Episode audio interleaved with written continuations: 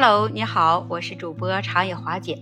那为什么叫长野华姐呢？因为我现在就生活在日本的长野县。今天我就来跟你来聊一聊有关于日本的话题。日本这个国家呢，它非常的小，人口也非常少，但是在这里呢，它火山多，水多，石头多，树多，还有一样更多，那就是日本人的姓氏。日本的整个全国。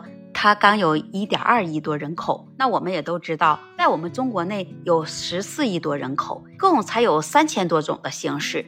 那而日本呢，它一点二亿多人口，他们的姓氏就有十四万之多。且我们国家三千多种姓氏，这百家姓就占了总人口的百分之九十五。但是日本可不同，它一点二亿人口有十四万个姓氏，前一百个姓氏当中。才占总人口的百分之十，且据了解，还有一部分这姓氏是来源于我们中国。据日本历史的记载呢，在日本有许多有趣的姓氏的故事和许多姓氏的传说。接下来，那华姐就给你们分享几个，我们来听一听。就比如说，在日本的平安姓氏，那在日本的平安时代，也就是在七百九十四年。到一千一百八十五年之间，日本的人们他们就开始使用这姓氏来标识自己的身份了。有一个有趣的传说与这平安时代的姓氏呃有关。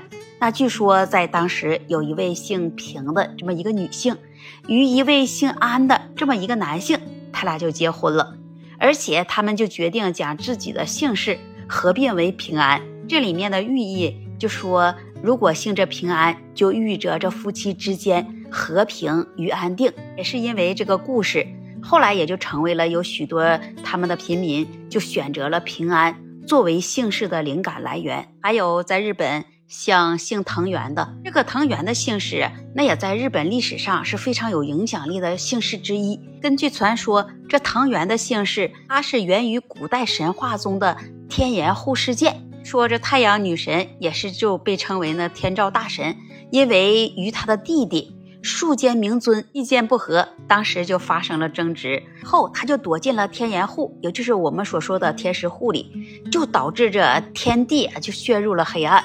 为了挽救局势，那其他的神灵就决定使用一些幽默的手段，使这天照大神出来。这其中之一的手段，就是将一位名叫藤原斗比古的神灵放在这天岩户前，在这跳舞，然后呢就引起了其他神灵的笑声。最终还是让这天照大神出来了。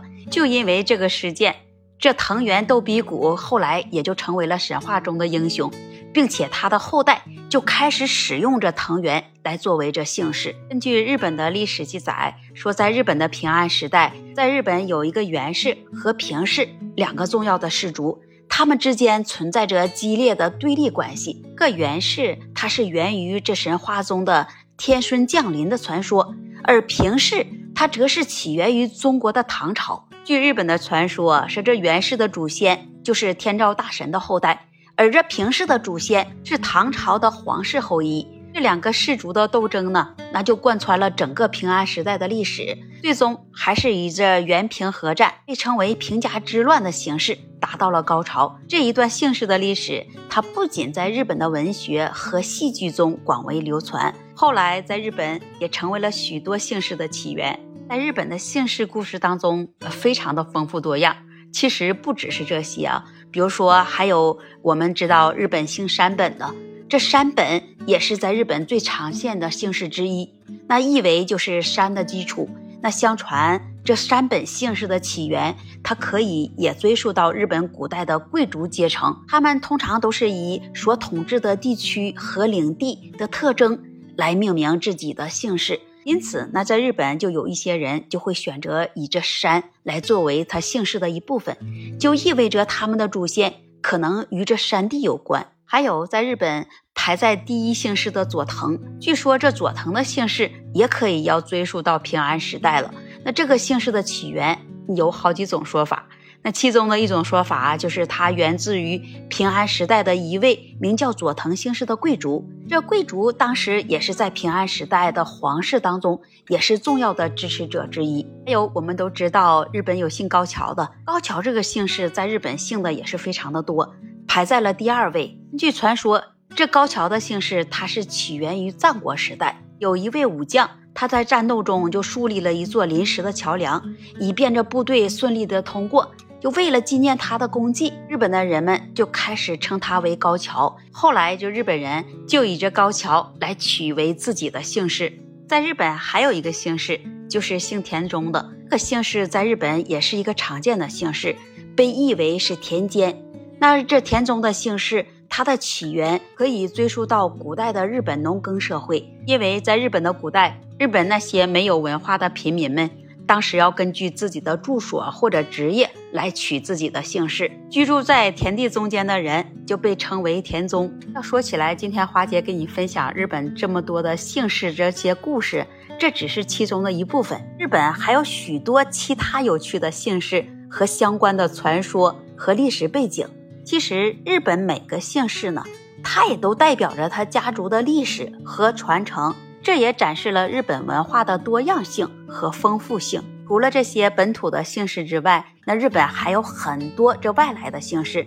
那相传日本最早的一批人类就是徐福当年带过去的，而在日本被称为这神武天皇，那就是徐福。但是由于这日本它不允许对这皇陵来进行考古挖掘，所以这也成了千古之谜。据说是从古代周朝开始。